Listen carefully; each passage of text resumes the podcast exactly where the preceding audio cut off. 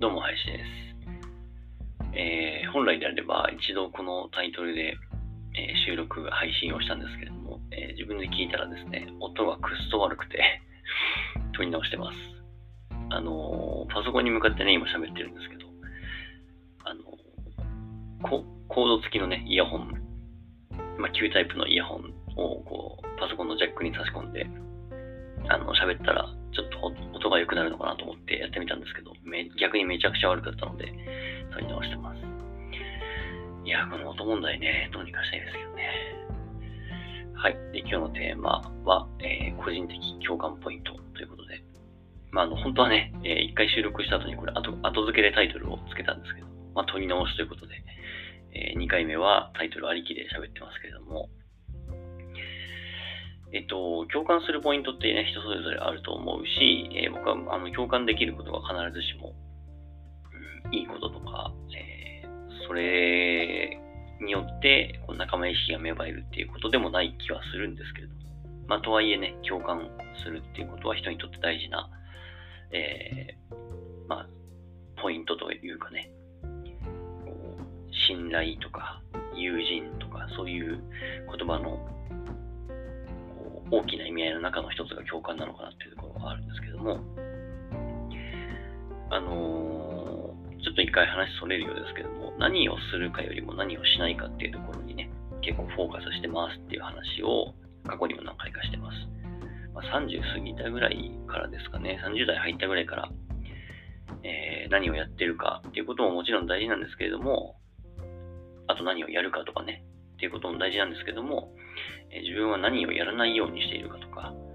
え自分は何をやらないと決めているのか、まあ、そっちの方をしっかり意識するっていうことにも結構、えー、意識をね、向けているというか、っていう感じですね。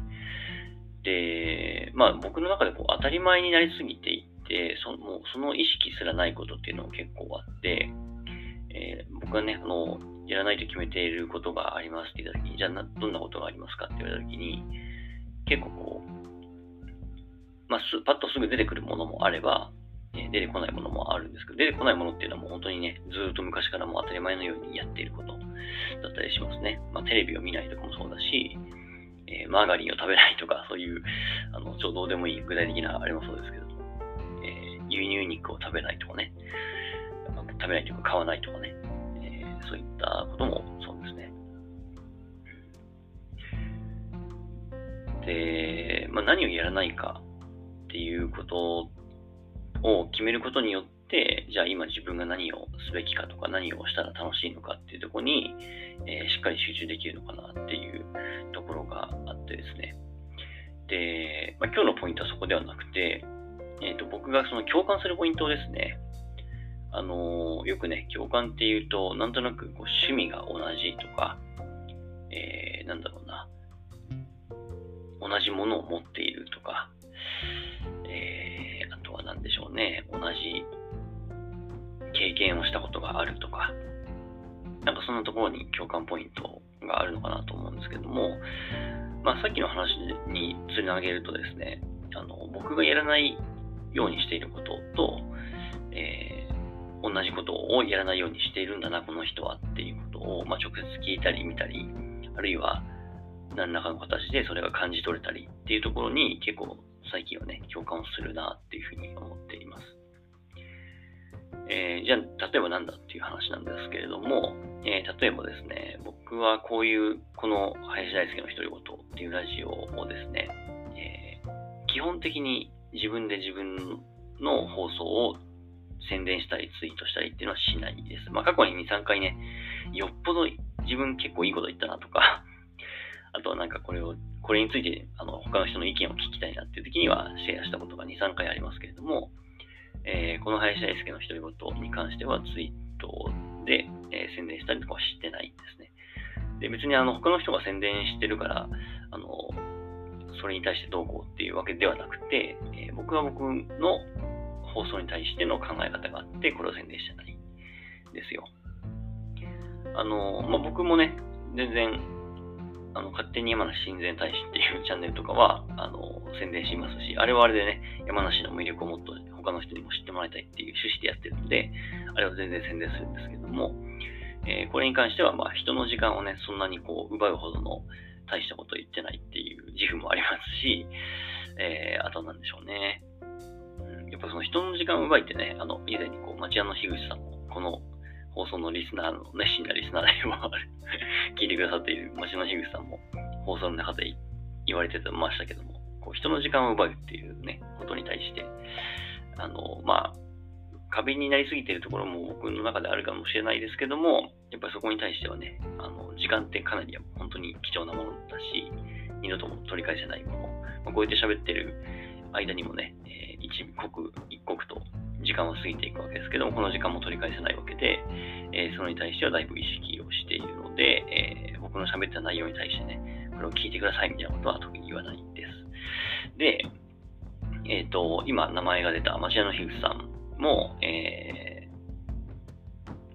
あんまりこう自分ご自身の、え、ラジオのね、チャンネルの放送をシェアしてるのを見たことがないので、まあ、多分そういったそういったところでね、え、なんとなくこう、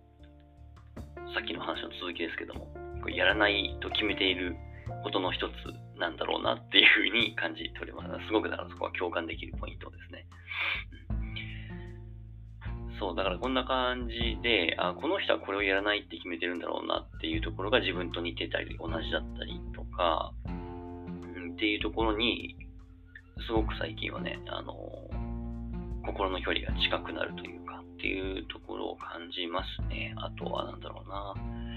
まあ、すごい基本的なね、人としてのこう常識的なところですけど、人の悪口を言わないとか、っていうところも、もう本当にね、小学生の時に習うような、くっそ当たり前のことですけれども、やっぱり、ね、いい大人、いい肩書きを持った人たちでもやっぱ言う、言うじゃないですか。裏でね、陰口を言う。あの、本人たちはそういうつもりじゃないんでしょうけど、誰々のためを思ってとか、会社のためを思ってとかってやってるんでしょうけども、まあ、悪口じゃんっていうね そういったところもありますよね。で、そういったところも言わない、あ、この人は絶対そういうこと言わないなっていうところに対して、あの、すごく共感を覚えますよね。なんかそういうあの人それぞれの共感ポイントってあると思うし、人それぞれやらないと決めていることってあると思うんですけども、そういったところをね、えー、なんかこう機会があれば聞きたいなと思っています。まあ本当はこういう時に自分のツイッターで、えー、この放送をシェアするのが、まあ、ベターなのかもしれないですけども、まあ、今回も相変わらずはしませんけれども、